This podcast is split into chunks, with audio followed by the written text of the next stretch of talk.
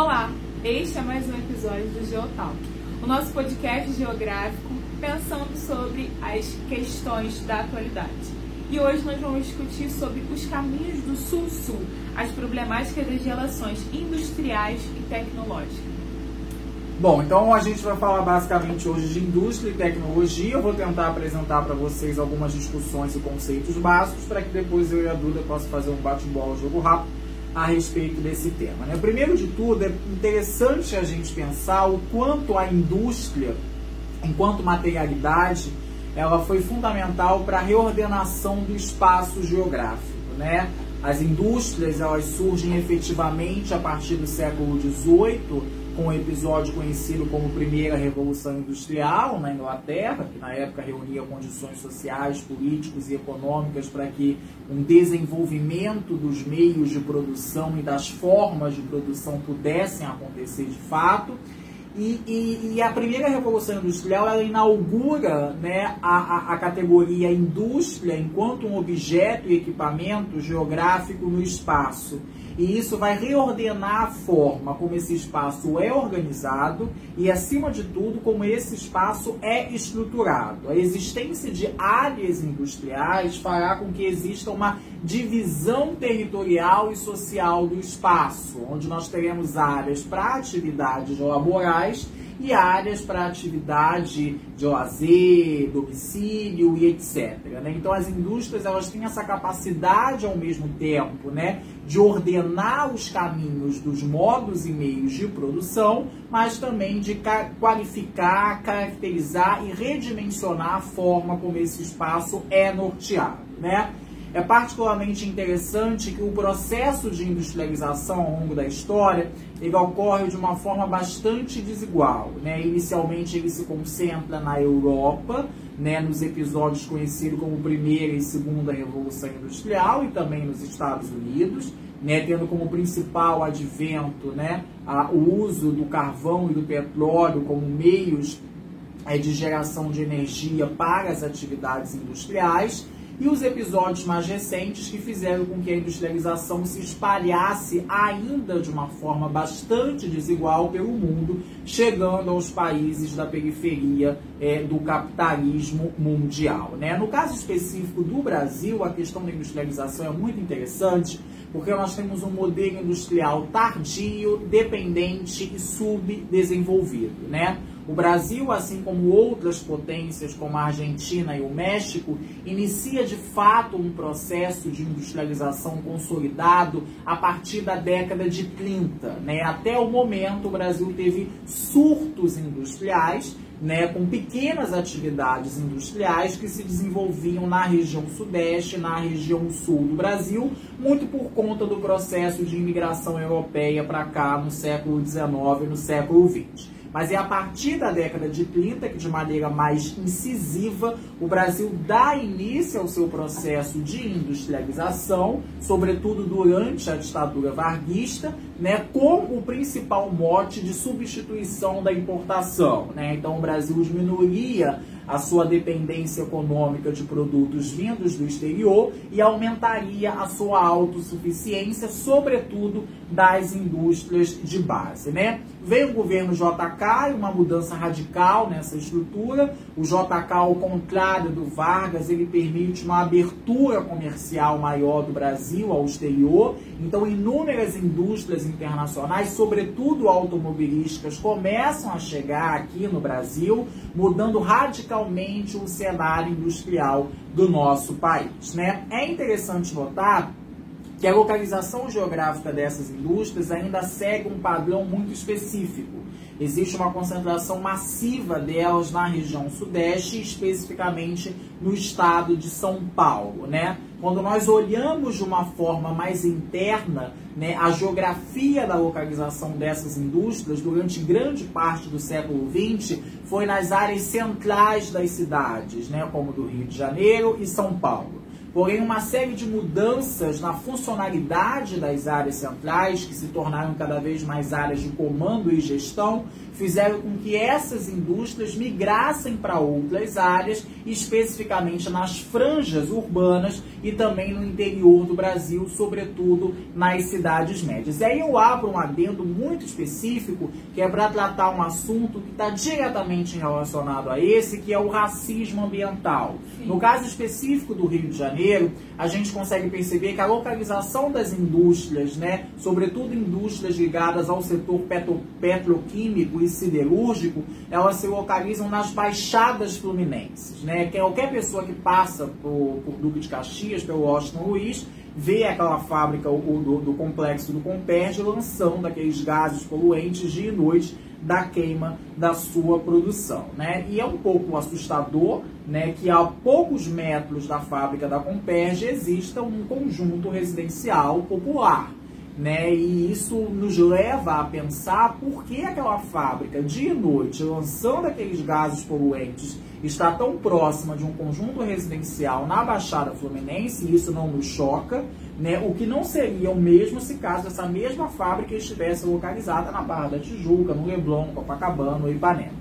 Então, tudo isso está inserido nesse contexto do racismo ambiental, que é essa deslocalização industrial na década de 90, ou seja, essa, perdão, espalhamento das indústrias pelo território a partir da década de 90 fez com que essas questões se tornassem cada vez mais, mais nítidas. E só um comentário, né, com relação a essas empresas e essas indústrias que estão na Baixada Fluminense na verdade, elas teriam muito mais espaço se estivessem na Barra da Tijuca, que é um lugar que foi criado para poder colocar a população ali nesse processo de condominização, né? Para as pessoas ir morarem lá, se fecharem nesses condomínios que foi completamente criado para isso. Ao invés desses condomínios, poderiam ter essas empresas que é um pouco mais distante da, da população de forma geral, ao contrário da Baixada Fluminense, que já tem uma quantidade muito expressiva de população morando naquela área, enquanto que eles estão a todo momento colocando mais e mais empresas ali, poluindo a água, não é, tendo acesso a uma rede sanitária, né, uma rede de saneamento básico adequada para a população, é, além da própria do, do, da poluição do ar, né, que a pessoa vai respirar aquele ar ali muito mais poluído e cheio de, de gases poluentes, né? Da mesma forma que tem na, na Washington Luiz também tem a Bayer, que é uma grande empresa que está localizada em Belfort Roxo. E assim, já diversos engenheiros, diversos especialistas já falaram que é, aquela empresa ali, ela, ela, ela poluiu e contaminou todo o solo e o ar e a água daquela região ali, do próximo, ao centro de Belfort.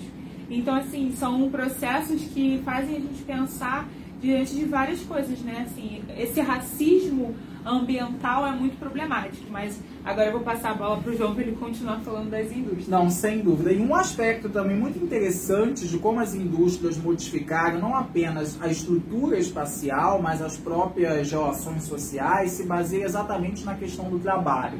Né? O trabalho hoje, as relações trabalhistas como um todo, elas foram profundamente modificadas pela lógica industrial e pelas novas práticas de tecnologia adotadas pelas indústrias. Né? Rapidamente, uma aula de geografia muito rápida, né, que a gente aprende lá no oitavo ano, uhum. nono ano, né, a, a, o processo de industrialização, sobretudo a partir da segunda revolução industrial, criou sistemas de produção, né, os mais famosos, Fordismo, Taylorismo, e o pós-fordismo, também chamado de toyotismo, dependendo do autor e da sua posição ideológica no mundo. Né? Então foram sistemas importantíssimos que moldaram não apenas relações trabalhistas, mas uma forma de enxergar a sociedade. Né? O que o Fordismo fez ao determinar horários fixos para o trabalho, ao determinar uma, uma, uma cultura de consumo exagerado por parte da população, mudou de maneira efetiva a sociedade. Né? E o toyotismo, né, com essa prática de acumulação flexível, né, de uma produção que se adequa a um perfil específico da população e que atende a demandas específicas, mudou radicalmente a estrutura do trabalho, que hoje é altamente tecnológica, né? focada na nanotecnologia, focada na informática, focada na robótica, que não apenas modificou as relações de trabalho, mas a própria estrutura das fábricas. Hoje as fábricas não parecem nem um pouco com as fábricas do século XX ou do século XIX ou do século XVIII. Elas são radicalmente modificadas, né? E isso tem vários impactos, né? Positivos ou negativos, né? Positivos é sem dúvida algum aumento da produtividade. Né? Quanto mais tecnologia desempenhada, uso de robôs, nanotecnologia, informática de ponta, a produtividade consequentemente aumenta. E com isso, até então, a capacidade de crescimento daquela indústria também acompanha esse processo. Mas também tem impactos que são bastante negativos e, sobretudo, em relação ao corpo de trabalho. Né? Quando você usa essa tecnologia desenvolvida, você está imediatamente substituindo mão de obra humana pelo uso da máquina. Isso é um problema gravíssimo que cada vez mais prejudica o desemprego conjuntural, né? que é o desemprego causado justamente por questões relativas a mudanças tecnológicas ou uma alteração na própria é, economia. Né? Então, ao mesmo tempo que as indústrias elas vêm contribuindo demais né, para essas inovações tecnológicas, é também o mesmo passo que essas mesmas indústrias vão criando e vão alimentando esses problemas como desemprego, como a hiper, hiperprecarização do trabalho, né, como a perda é, de produtividade humana e etc. Eu abriria um adendo no caso específico do Brasil, e não apenas do Brasil, mas nós observamos isso também nos países centrais, que atualmente estamos vivendo um processo de desindustrialização. O que, que seria isso? As indústrias hoje elas perdem um espaço muito significativo na economia mundial, né? E isso se dá por uma série de arranjos. Eu acho que um exemplo muito didático disso é o caso de Detroit, nos Estados Unidos. Né? Detroit, que é uma cidade essencialmente industrial, a partir da década de 80 e com mais ênfase a partir da década de 90, viu uma migração das indústrias né, para outras cidades americanas e também para outros países, na sua grande maioria, países do, do continente asiático. As mudanças, as razões para essas mudanças são, sem dúvida alguma, uma mudança na estrutura da, da, da, da concentração econômica mundial, que cada vez mais vai em direção à Ásia, e também questões mais pontuais, né? A mão de obra mais barata e abundante, né, os impostos mais baratos, né, uma fiscalização ambiental e trabalhista mais frouxa. Então, as indústrias cada vez mais deixam os países ditos centrais da economia e vão em direção aos países periféricos ou em desenvolvimento. E isso é interessante porque promove esse processo de desindustrialização. Essas cidades, Detroit é um exemplo, estão completamente estagnadas, né? porque elas dependiam única e exclusivamente dessa atividade e hoje não tem mais absolutamente mais nada para poder se desenvolver e retomar o seu crescimento.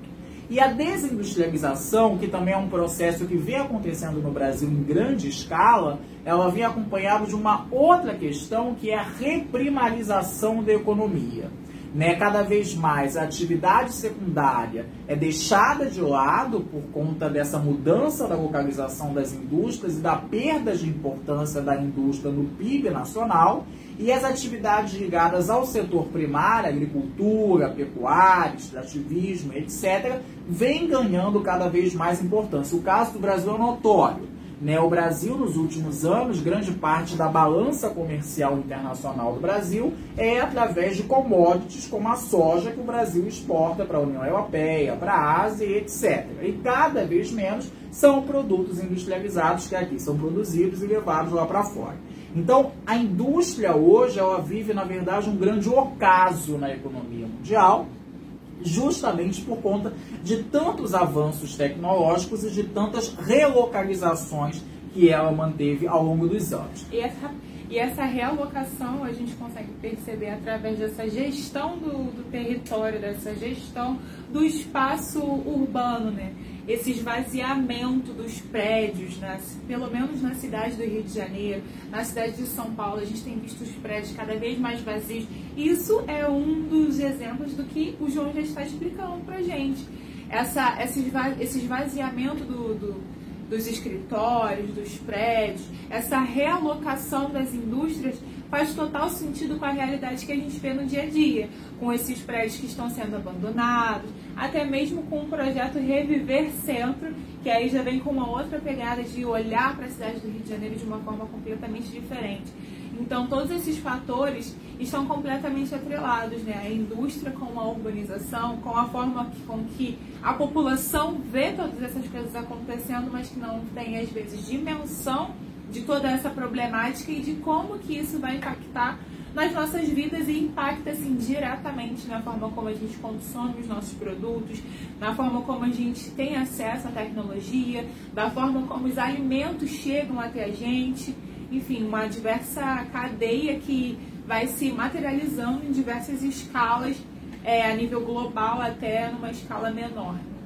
E essa questão da tecnologia também é muito interessante, né? Na semana passada nós tivemos durante alguns dias o leilão do 5G que vai implementar a tecnologia 5G no Brasil, né? Existe um projeto por parte do Ministério da Comunicação de que até o ano de 2030 quase que 80 a 90% do território nacional tenha total cobertura 5G. E, e, existe um pensamento que é um pensamento muito sudestino e muito sulista, né, de que o Brasil é um país integrado tecnologicamente falando, que é uma coisa bizarra e demonstra um total desconhecimento por parte da realidade socioespacial do Brasil. O Brasil é um país de imensas desigualdades, o Brasil é um país continental em que em cada canto você percebe bolsões de pobreza e de falta de absolutamente tudo, e a internet ainda é uma das, uma, uma das questões mais distantes da realidade do brasileiro fora dos grandes centros.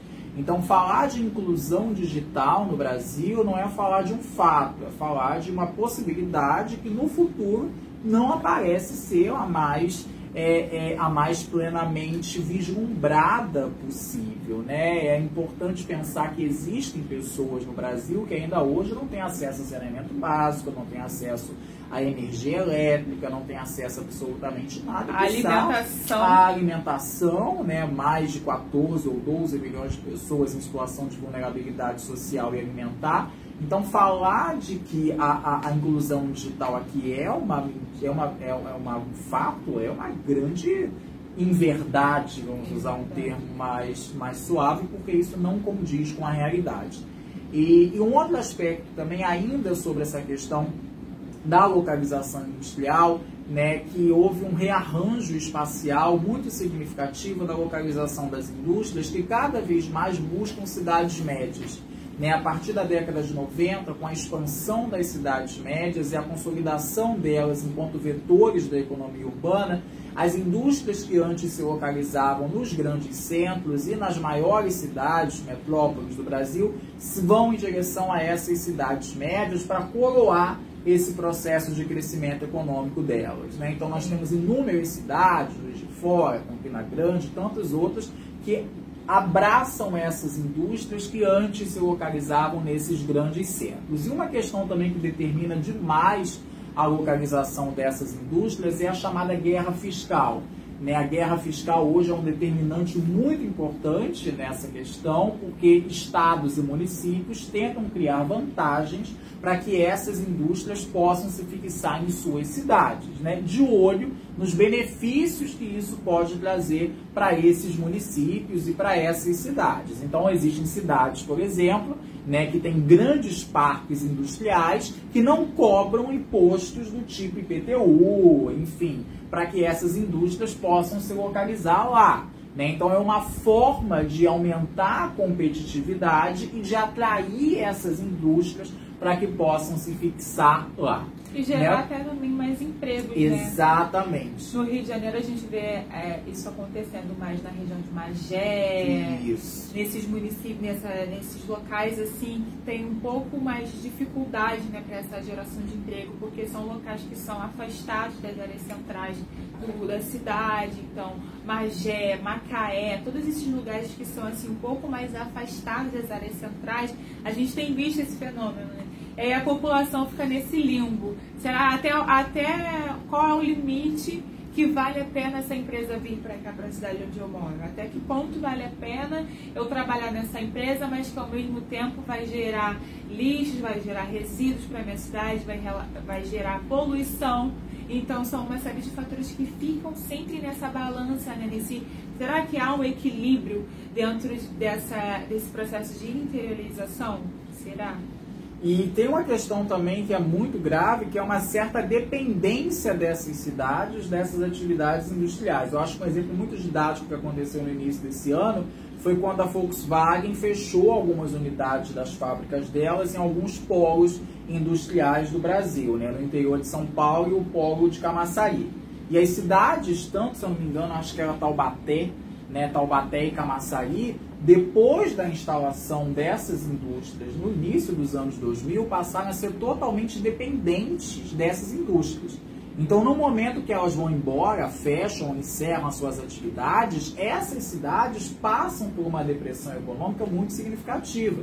Então, é importante também pensar numa diversidade de atividades para que uma cidade específica não fique refém apenas e tão somente das atividades industriais. Né? Então, é interessante pensar de maneira geral, já caminhando para a nossa finalização, nesses aspectos, né, de como as indústrias, ao longo do tempo, passaram por uma série de transformações, né? tanto em relação à sua forma de produção, mas também na sua forma de organização socioterritorial, né? Como isso impacta na própria localização das indústrias, que cada vez mais abandonam as metrópoles por conta da sua saturação, o aumento do preço do solo e por buscar novas vantagens, né, seja a mão de obra barata, seja solo disponível, seja uma outra vantagem econômica, e de como a tecnologia que essas indústrias até então produzem e estimulam, ela é uma tecnologia também que é desigualmente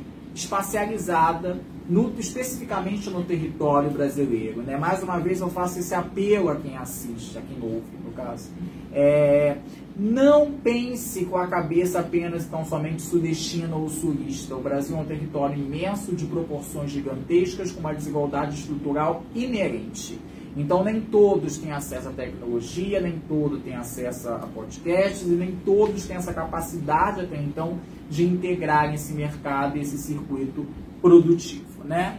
Então, e falando um pouquinho sobre essas desigualdades tecnológicas, uma das coisas que nós comentamos quando estávamos montando a pauta desse episódio foi a respeito dos, dos famosos robôs que têm surgido, na verdade, que têm se popularizado um pouco mais agora no Brasil, né? Que são esses robôs que fazem limpeza, que ajudam no, no cotidiano da vida doméstica. E aí esses, esses instrumentos de limpeza já existem há muito tempo em outros países que são mais populares, como nos Estados Unidos e em países mais, mais com maior destaque, assim, com maior destaque mundial na Europa, enfim. É, e, e esses, esses produtos, né, é muito interessante a gente pensar assim, por que, que demorou tanto para chegar um robôzinho que faz limpeza aqui no Brasil, né? E aí está totalmente atrelada a questão social brasileira, né? Essa desigualdade que perpassa o Brasil. Enquanto que, para que eu vou precisar ter um robô que faz limpeza se eu tenho uma empregada doméstica que é fruto de um país com um recém-passado escravocrata, onde essas pessoas é, viviam à base da escravidão? dessa escravização, né, na verdade. Então, assim, pensar sobre essa mecanização dos instrumentos, essa, essa mecanização até mesmo de coisas que podem ser mais simples, né, para poder ajudar no dia a dia. Por que, que demorou tanto para chegar aqui? Sim, faz parte de todo desse processo né, desigual que o país faz parte. Exatamente. Então que fique essas reflexões para a gente poder pensar essa nova matriz econômica e industrial do Brasil mais uma vez, obrigado, Duda. Obrigado a todos que estão ouvindo o nosso podcast, pela paciência e pela audiência. Até o nosso próximo episódio. Tchau, tchau.